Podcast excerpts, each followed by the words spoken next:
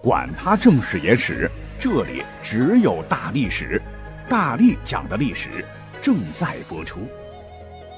大家好，我是大力丸，欢迎收听本期节目。喜欢历史的朋友们，那大力丸为大家建好了群，各位可以去添加一下，就是微信搜索 D A L I S H I 二零二或者是三零三，和来自全国各地的喜欢历史的小伙伴一起畅聊历史啊！我也时不时的会冒个泡泡啊。我们接着上上一期的节目讲吧。上上一期呢，我们讲了讲《三国演义》小说当中的一些个神兵利器啊，讲到了方天画戟，我们就话不多说啊。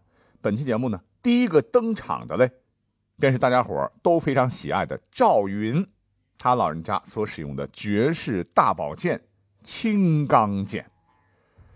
大家还记得吗？在《三国演义》当中啊，赵云是从夏侯恩的手上夺取了青钢剑。这个夏侯恩何许人也？为何他会有青钢剑呢？更重要的是，这个青钢剑威力到底多么惊人嘞？我们慢慢来吧。其实夏侯恩呢是《三国演义》小说里边的人物，小说和真实的历史还是有差距的哈。我们要真的去拔了的话，哎，正史当中确实有夏侯恩的原型，他唤作夏侯廉呢，为夏侯惇的族弟。我们都知道夏侯家族和曹操是本家嘛，外加这小子确实可能当时长得比较帅，勇猛过人呢。曹操非常信任他，就给他来了一个卑贱将军的名号，跟随左右。那古代我们都知道，甭管是文人武人，都有佩剑的情节哈，觉得飘逸啊，觉得君子。曹操也不例外了啊，原本他珍藏两口宝剑，一名倚天剑，一名青钢剑。可曹操一个人拿不了两把吧，于是呢，倚天剑自个儿佩戴，青钢剑让自个儿这个亲戚拿着。但问题，这个亲戚不靠谱啊！在《三国演义》的第四十一回书说啊，刘玄德携民渡江啊，赵子龙单骑救主。注意啊，这个骑现在都读骑了，不读记了啊。说赵云正走之间呢，见一将手提铁枪，背着一口剑，引数十骑跃马而来。赵云更不答话，直取那将，交马只一合，把那将一枪刺倒啊，从其接走。原来那将乃是曹操随身背剑之将夏侯恩也，身背曹操青钢之剑呢。那青钢剑砍铁如泥，锋利无比。当时夏侯恩自恃勇力，背着曹操是只顾引人抢夺劫掠。这抢夺劫掠，啊看这小子品行大大的坏啊！不知道是不是恶有恶报，当时就撞着了赵云，赵云一枪就将他刺死了，就夺了那口剑啊！看剑把上有“金嵌金刚”二字，方知是宝剑也。然后云呢插剑提枪，复杀入重围。得，感情我们的夏侯恩就领了个盒饭，就消失了。那具体实战的威力如何呢？不是削铁如泥吗？话说我们的赵云呢，从夏侯恩身上拿到剑之后嘞，就蹭蹭蹭拔出了剑鞘啊，然后用力一挥，只见一道。寒光闪过，前来围堵的曹军，无论是身着铠甲，都呼啦啦倒一片啊！所以说，如此威力，绝对堪称神兵利器啊！那么在小说当中啊，我们的赵云是抱着阿斗是七进七出，这把宝剑也是立了大功啊！此外，除了这柄青钢剑啊，赵云的牙角枪啊，哎，也就是亮银枪，也是在小说当中立了头功啊！所以说，第二把兵器，我们来讲讲赵云的亮银枪好了。其实呢。三国当中，赵云就是我们很喜欢的角色哈。吾乃常山赵子龙是也呀！一听到这话，脑海当中就会浮现出赵云的英雄形象，是白盔白甲，手持一柄长枪，坐下白龙马，白色披风是随风而动，英勇潇洒。这也使得他的这个亮银枪非常有名啊，在广大读者当中。那刚才我说了，为什么这个枪啊又叫牙角枪呢？天涯的牙，海角的角哈。其实呢。这是来自于在《三国演义》这本小说之前的一本《三国志》平话小说，啊，也就是《三国演义》的前身呢。这书里边说，赵云使用一条枪，名曰牙角枪，是取自“海角天涯无对”这句诗。不过很遗憾啊，正史当中其实对于历史上真实的赵云使用啥武器啊，没有过多的介绍。而且呢，我们的赵云可能不像《三国演义》描写的那么神奇啊，在真实历史上，他是一个杂号将军，也没有多少次带兵出战的机会。但是必须要说的是，赵云当年使用过空城计，结果这个功劳呢，安到了小说当中诸葛亮的头上哈，就不多讲了哈。我们赶紧介绍下面这件神兵利器，它叫什么名字呢？它叫做丈八蛇矛枪啊！谁使用的？哇呀呀，我们的张飞同志哈！丈八蛇矛枪呢，又被称作丈八点钢矛啊，全用冰铁点钢打造。据说啊，矛杆长一丈。矛尖长八寸，刃开双锋做游蛇形状，故而名之啊。那咱们现代人呢，确确实实我看到了哈，根据《三国演义》里边的描写仿制出来这种武器，但是这个家伙呢十分沉重，光是它长长的手柄就差不多十多斤重了，再加上顶端的蛇矛刃，更是不轻啊。那在《三国演义》里边，我们的张飞、张翼德曾经用这种兵器多次和吕布交手，且。不落下风啊！你想那么重的兵器拿到手里，他舞的也是呼呼呼虎虎生风啊，足以见得张飞之猛将也呀！是一支丈八蛇矛，纵横沙场，转战南北啊，在百万军中去敌将之首级，犹如探囊取物，好猛的说哈！但这是小说的描写了。那么真实的历史上，真的我们张飞用过丈八蛇矛吗？哎，其实呢，经过我们后人研究啊，说这个丈八蛇矛的用法。跟我们现在已知的一些矛大致相同，主要的架势为刺、挑、戳、划等，具有一直往前的突击能力。使用者的臂力越大，蛇矛呢愈有把攻击对象穿透的这种强力效果啊。而在另一本小说《水浒传》当中，我们的豹子头林冲啊也曾使用过丈八蛇矛，是一位大英雄，可见也是臂力过人，不输张飞呀。那既然是提到了张飞的丈八蛇矛。哎，我们就不得不提一下和他媲美的另一件神兵利器，唤作青龙偃月刀啊！谁谁使的？关羽啊！啊，关二爷，在《三国演义》当中啊，青龙偃月刀为关羽所专用兵器。书中描述啊，那这个青龙偃月刀啊，重达八十二斤，又名冷艳锯。关羽呢，用其砍了华雄，诛了颜良文丑，过五关斩六将，还杀了不少的武将。所以后世呢也称青龙偃月刀为关刀。那在关羽被杀之后呢，青龙偃月刀被东吴将领叫潘璋夺走。后来呢，关羽的儿子关兴杀潘璋，为父报仇，夺回了青龙偃月刀。因此可以这么说吧，关羽和青龙偃月刀啊都被互视为彼此的象征。但是小说还是毕竟是小说啊，你真的觉得，包括刚才讲的啊。《三国演义》当中的关羽和张飞，他们分别使用的就是这两把神兵利器吗？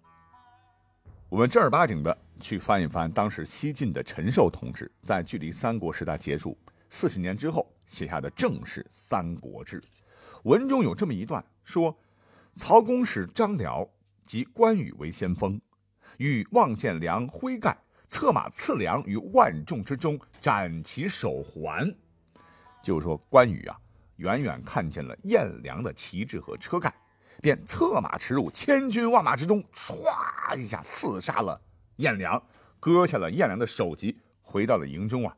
袁绍的众多将领没有人能够抵挡他，于是呢，就解了白马之围。由此呢，曹操对关羽是赞赏有加，是当即上表奏朝廷，封关羽为汉寿亭侯啊。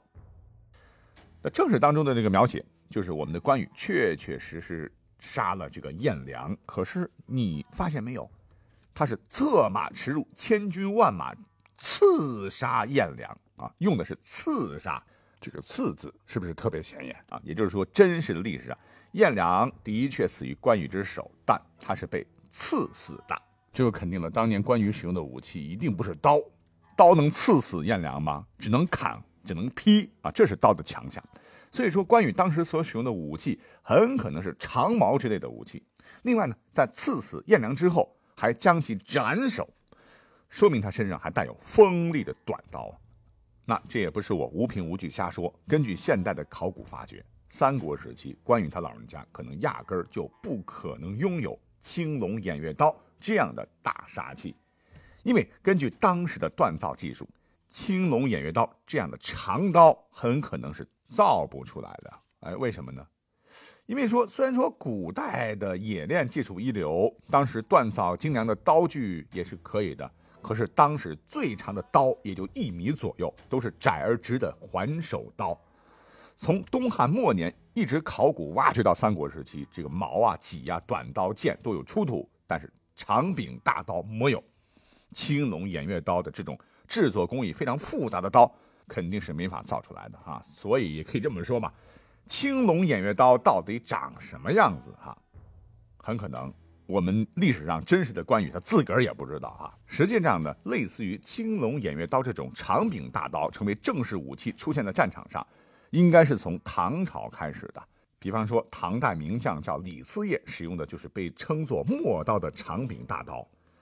那么以至于小说当中演绎的所谓的青龙偃月刀，据考证乃是宋朝才出现的，而且因为当时偃月刀重嘛、长嘛，主要用来是操练士兵啊，以示军威啊，锻炼大家的臂力哈，没有人在实战当中使用过这样的武器。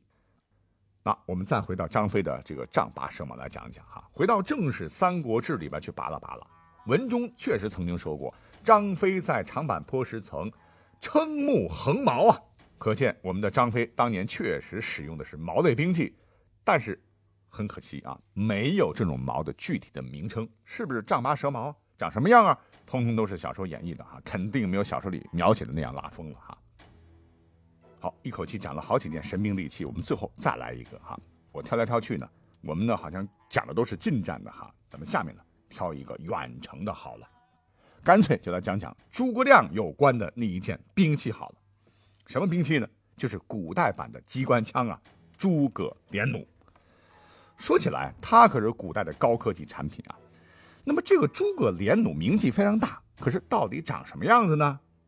哎，咱们都知道，弩是从弓发展而来的兵器，使用扳机来激发弩箭，其中呢能够连续发射，或者说呢有一种说法是一箭射出多支弩箭的，称之为连弩，是拉满弦，还有准星可以瞄准来提高精准度啊，也有点像现在半自动步枪的感觉啊。那么在《三国演义》的第一百零四回说道，说诸葛亮当时临死的时候啊，对姜维说。吾有连弩之法，不曾用得。其法始长八寸，一弩可发十矢，皆画成图本，如可依法造用啊，为义拜寿。紧接着第一百零八回，姜维兵败牛头山中所写，只赶到阳平关呐，却被姜维用武侯所传连弩法，与两边暗伏连弩百余张，一弩发十矢，皆是要箭。两边弩箭齐发，前军连人带马射死不知其数。